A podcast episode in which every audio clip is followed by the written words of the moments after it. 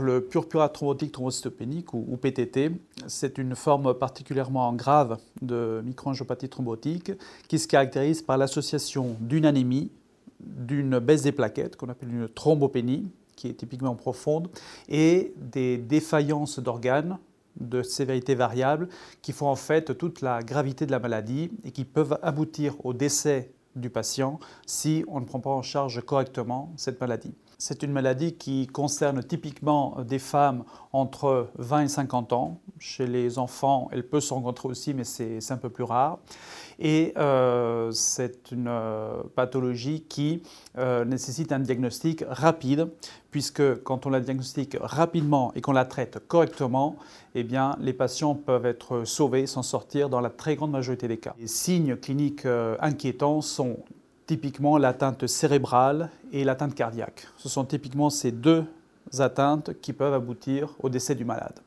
Le tableau euh, d'atteinte cérébrale peut aller de simples maux de tête jusqu'à euh, un épisode d'épilepsie, voire des déficits des organes, euh, des bras, des jambes qui surviennent les uns derrière les autres. La thrombopénie peut s'accompagner d'un syndrome hémorragique avec des échymoses, des bleus, ce qu'on appelle un, purpura, c'est-à-dire des, taches rouges, voire des saignements plus, graves et plus importants. J'ai eu D'abord des petites taches rouges sur les jambes qui m'ont alerté mais qui ont, disparu assez rapidement, suivi d'hématomes qui m'ont vraiment recouvert les jambes.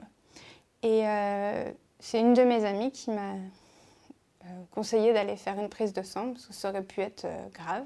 Mes plaquettes étaient basses, mais ce n'était pas dramatique. J'étais autour de 100 000, la norme est entre 150 000 et 500 000.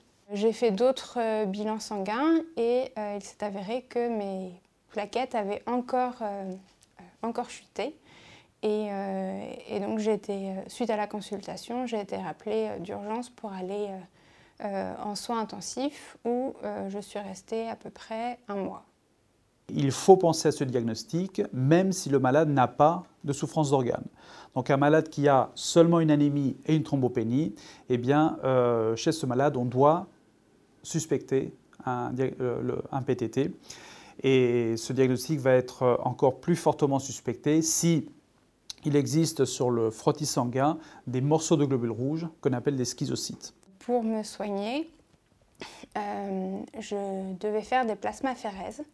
Donc on m'a posé un cathéter et l'opération consiste à filtrer tout le sang et remplacer le plasma par le plasma d'un donneur sain.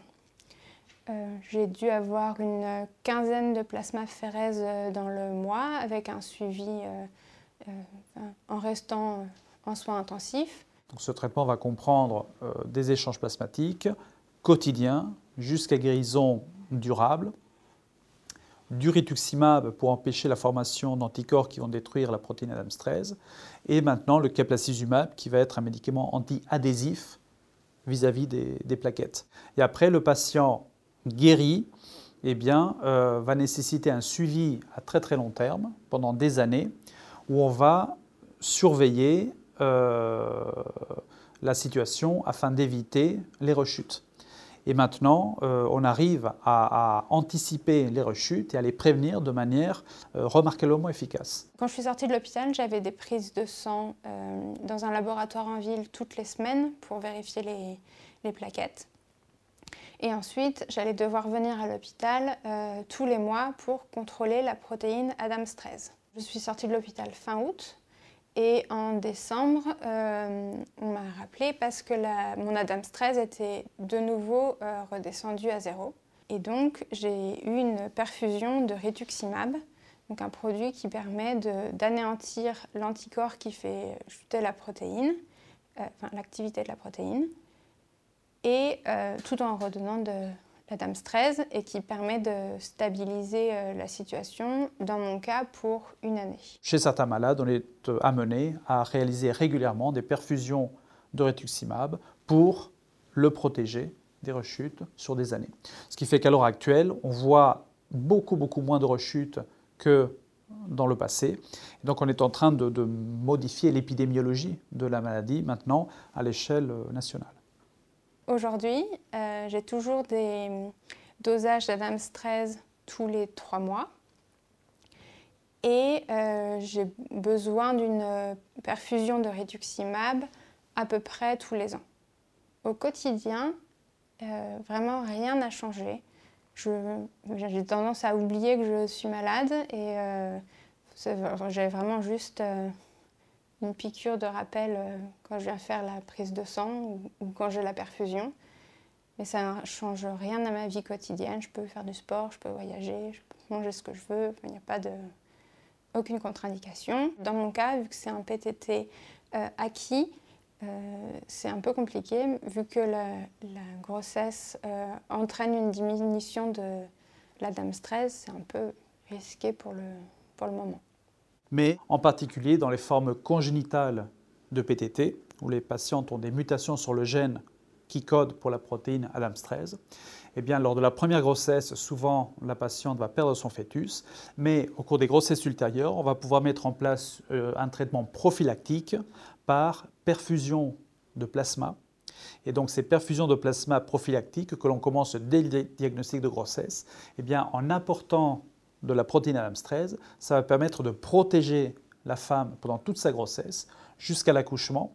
Et donc le fœtus va, pouvoir se développer de manière tout à fait normale. Et dans la très très grande majorité des cas, la femme va pouvoir accoucher normalement à terme d'un fœtus qui n'aura aucune souffrance.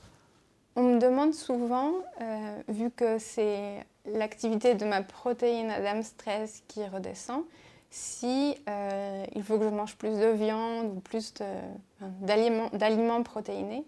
Alors que ben, non, ça n'a rien à voir, ce n'est pas mes protéines qui sont euh, déficientes, c'est l'activité d'une protéine spécifique. Donc l'alimentation n'a vraiment euh, aucun impact sur, sur, cette maladie.